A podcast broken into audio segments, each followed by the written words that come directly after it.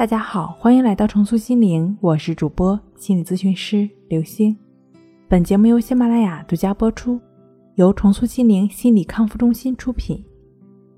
今天要跟大家一起来分享的内容是：孤独寂寞冷四招，教你安心想睡就睡。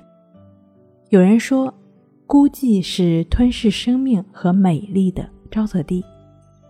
寂寞不可怕，可怕的是。心灵的孤独，因此寂寞的时候，我们需要一点精神上的寄托与追求，去打破寂寞，学会在寂寞中寻找彼岸。曾经有这样一个故事，说有个人独自行走在森林中，后来他迷路了，饥饿难耐的他，最终靠在一棵大树底下睡着了，在梦中。他看到了洁白的牛奶和诱人的面包，他以为这都是真实的，而就是靠着这份幻想，他走出了森林，获得了重生。孔子说：“德不孤，必有邻。”一个人如果能专注于手头的工作和学习的话，那么他便能沉浸在自己的世界中，又怎么能够感到孤独呢？举一个简单的例子，炎炎夏日，农夫想把稻子都割完，学生想如何读完一本书，所以他们都不是孤独的。只有无所事事的人，才会觉得内心空虚寂寞，需要与人为伴。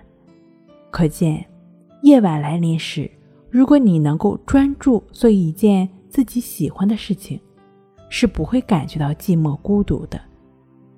若内心不空虚，那失眠也就会离我们越来越远了。其实有时候寂寞也是一种美，一个人静静的待着，静静的寻找过往的青春，静静的回味曾经的种种，这何尝不是一种写意的人生呢？孤独和寂寞是一种远离人间的美丽。这样说似乎有一定的道理，当然。我们也不能沉溺在过去的回忆中，因此我们还是要继续生活。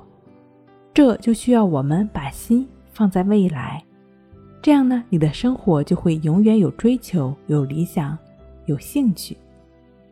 事实上，调节心态的方法呢有很多，我们可以学习掌握一些自我调试心理的方法，及时来调整、疏导自己的情绪、心理。